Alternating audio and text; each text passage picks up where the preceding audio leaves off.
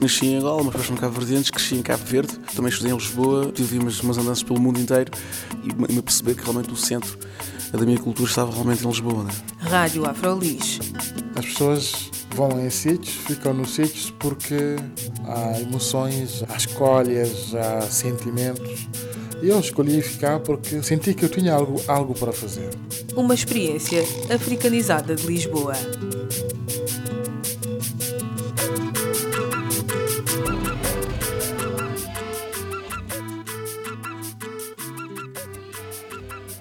Olá, bem-vindos a mais um programa da Rádio Afrolis, o audioblog onde falamos da experiência de afrodescendentes negros em Lisboa. O meu nome é Eugénia Quaresma. Hoje é dia 1 de maio, Dia do Trabalhador. Esta data tem origem na primeira manifestação de milhares de trabalhadores nas ruas de Chicago e numa greve geral nos Estados Unidos em 1886. Essa manifestação tinha como finalidade reivindicar a redução da jornada de trabalho para 8 horas diárias.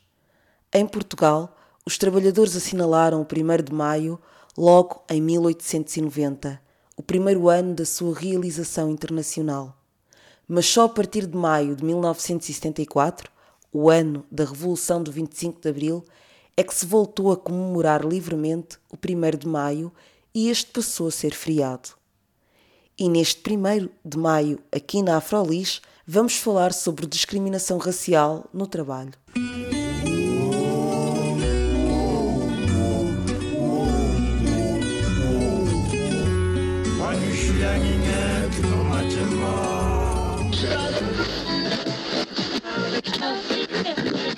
Rádio Afrolis, Rádio Afrolis, Rádio Afrolis. A Afrolis teve acesso à carta de uma trabalhadora negra que fala sobre vários aspectos da sua vida, inclusive de discriminação no trabalho.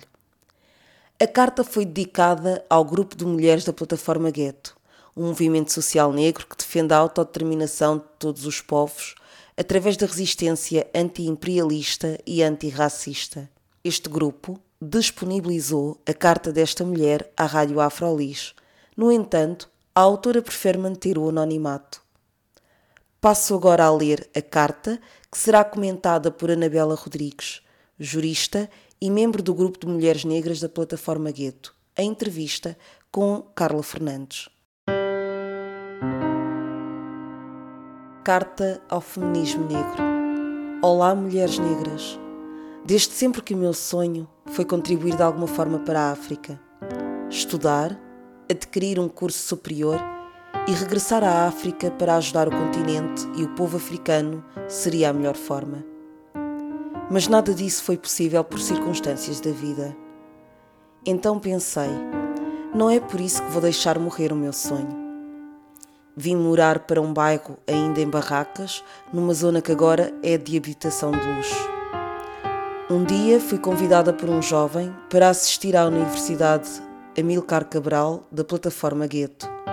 Foi lá que conheci um grupo de mulheres interessadas em agrupar-se a outras mulheres para formar um movimento feminista negro. E pensei, eis aí a minha oportunidade de pelo menos tentar fazer algo pelas mulheres negras do meu bairro. E como preciso de companheiras, não vou perder a chance de conhecê-las e saber quais os seus objetivos. Houve três palavras que me despertaram a atenção: mulheres, sexismo e racismo.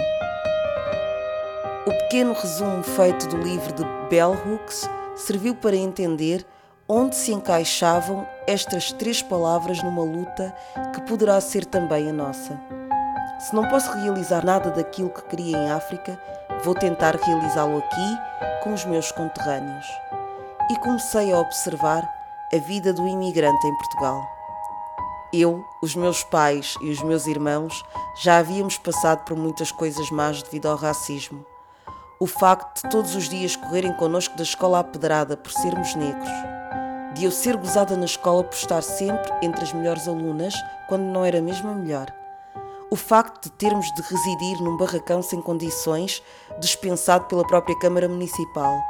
Isto porque tinham receio de nos pôr num prédio para não causarmos distúrbios, pois éramos seis irmãos na altura e, sendo uma zona de pescadores, havia receio de despertar uma reação racista. E assim foi. Pois na zona onde moramos foi feito um abaixo assinado para nos retirarem de lá simplesmente por sermos negros. Só isso bastou para que a nossa presença incomodasse. As pessoas que fizeram isso só lá passavam o verão, nem lá moravam. Temos aqui a Anabela Rodrigues, muito obrigada por ter aceitado o nosso convite para falar sobre discriminação e trabalho. Anabela Rodrigues, em primeiro lugar, gostaria que se apresentasse. Chambelinha, estou aqui enquanto elemento da plataforma Gueto e enquanto pessoa com formação em Direito. Belinha, como tu preferes que te chamem. Uh, vocês, a plataforma Gueto, recebeu uma carta. Uma carta que era dedicada ao feminismo negro. Mas a pessoa que escreveu foi uma mulher negra também, que escreveu a carta, ela começou por falar uh, da sua infância, das dificuldades que ela teve uh, em termos de integração, em termos de habitação também, não é? A verdade é que em termos de habitação não existe um tratamento igual ou como seria desejável perante os negros, porque na realidade estes bairros estão exatamente a ser acompanhados por técnicos que não, não têm esta sensibilidade. Uh, e por outro lado nos colocam em lugares que não temos transporte, ou que o transporte vem muito mais tarde, ou que o transporte acaba muito cedo, em que uh, as mulheres vão levantar às 6 da manhã e que provavelmente vão ter que andar a pé para conseguir apanhar ou o comboio ou o autocarro. Uh, e estas situações são situações que supostamente é de tratamento igual, mas na realidade depois percebemos que o seu realojamento, mesmo saindo daqueles locais, não é de tratamento igual. Entretanto, pensei que com o tempo as coisas melhorassem, mas não melhoraram. No meu local de trabalho, passei pelas piores situações. Uma instituição ligada à Igreja Católica que faz trabalho social. O meu primeiro impacto negativo no trabalho foi quando descobri da pior forma possível que perguntavam aos utentes se preferiam ser tratados por um trabalhador negro ou branco. Procurei saber o porquê dessa pergunta, ao que me responderam que essa decisão tinha sido tomada pelos técnicos desta instituição e outras. Fiquei perplexa.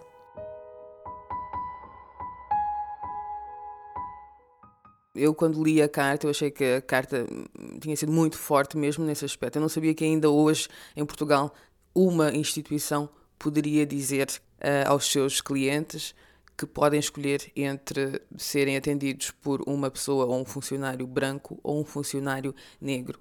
Podias falar um pouquinho mais o que é que as pessoas podem fazer, porque a pessoa que escreveu a carta falou em, em diferentes tipos de ações que ela tentou pôr em prática e, e não conseguiu.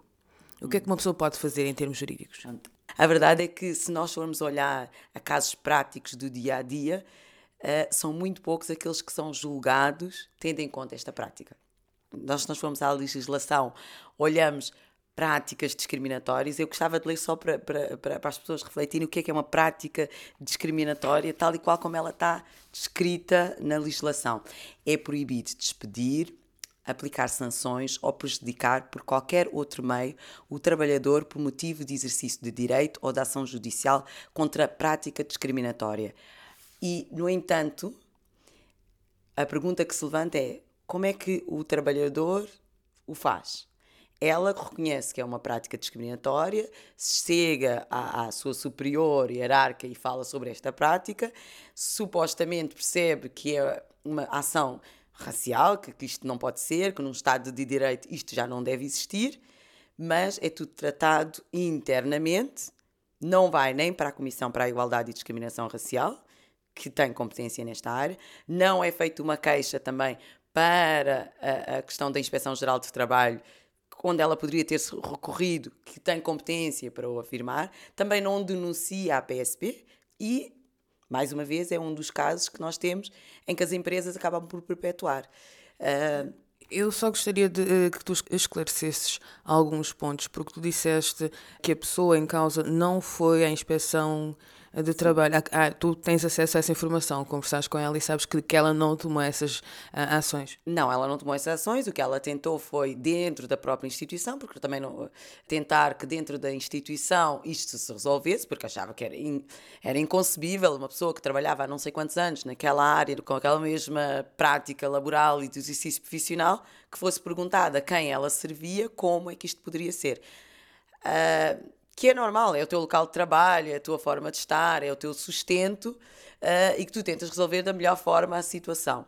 Tentou, através de um requerimento e até através de alguém que fosse uma especialista nesta área, que lhe deu formação na, na sua formação profissional na área do direito, à qual obteve respostas que também não foram satisfatórias e que, mais uma vez, de uma forma subtil, como o nosso país gosta às vezes de, de fazer neste, nesta questão do, do, racismo, lhe disse que uh, as pessoas têm direito a escolher de quem querem ser, uh, de quem querem ser atendidas, não é?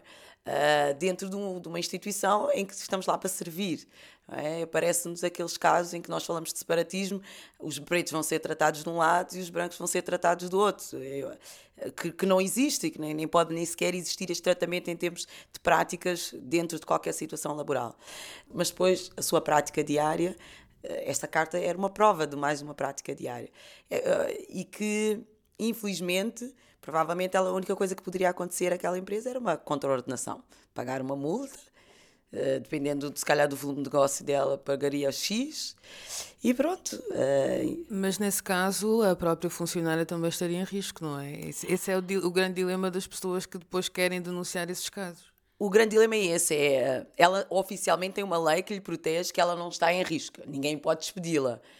Uh, mas a prática depois torna que arranjamos uma forma de assediar, de tornar um ambiente tão hostil que as pessoas não, não acabam por sair por livre própria vontade, porque quer dizer, já, já está num ambiente que já é quase insuportável.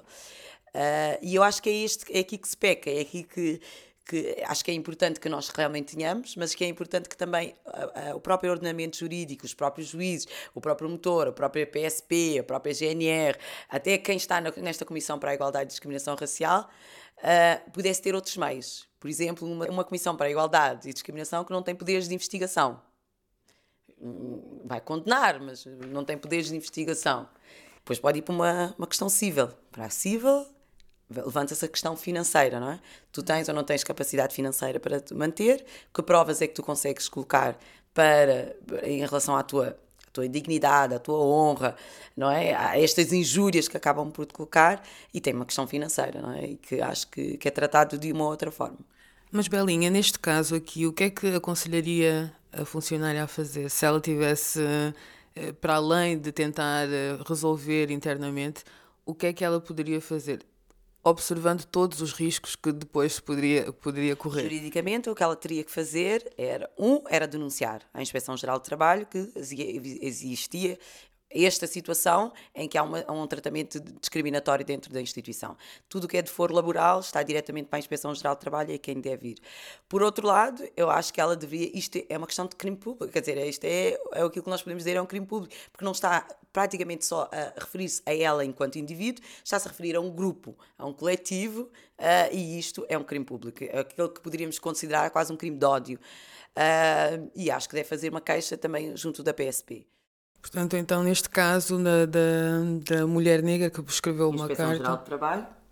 A Inspeção Geral de Trabalho, acho que, de, acho que mesmo que, que não dê nada, eu acho que o problema é, não, é, é, é evitar lá ir, é evitar se calhar bombardear a Inspeção Geral de Trabalho realmente com este tipo de, de situações, que acaba por ir perpetuando exatamente e apoiando uh, quem continua a, a cometer estes, estes atos.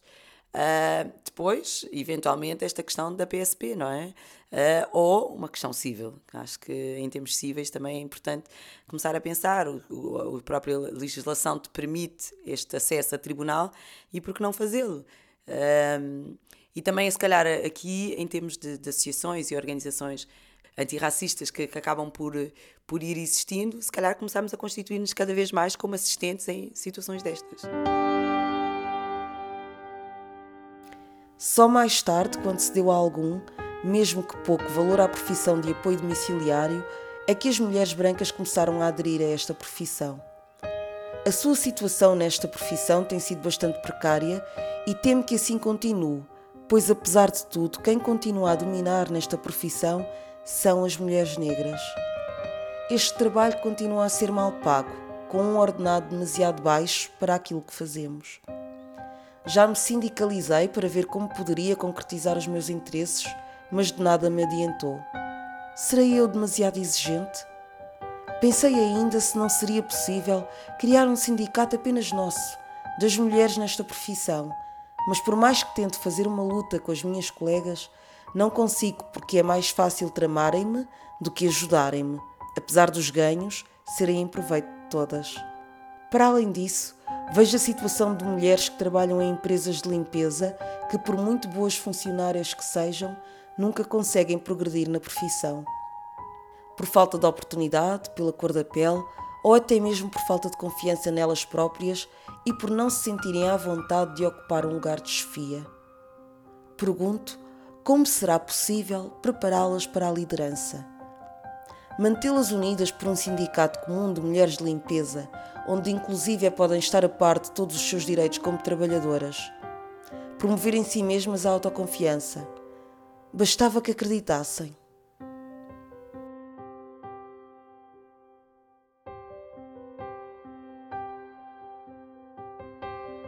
Esta foi a carta de uma trabalhadora afrodescendente dedicada ao grupo de mulheres negras da plataforma Gueto, aqui comentada por Anabela Rodrigues, jurista e membro da plataforma, a entrevista com Carla Fernandes.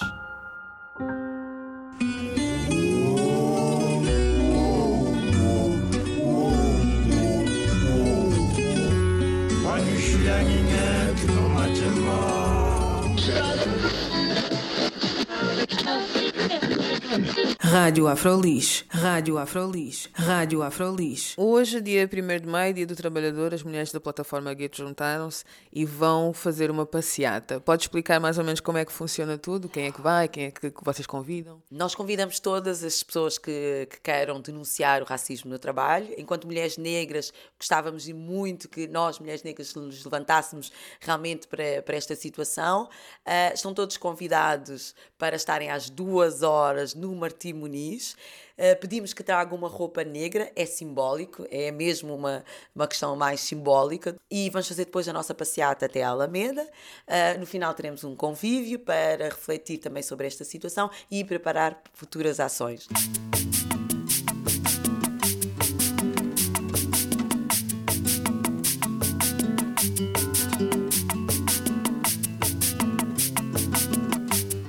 Ficamos por aqui Escrevam-nos para radioafrolis.gmail.com e partilhem as vossas opiniões, ou então deixem um comentário na nossa página do Facebook Rádio Afrolis.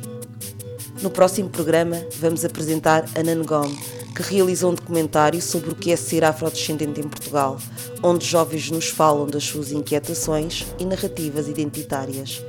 O meu nome é Eugénia Quaresma. Até ao próximo programa.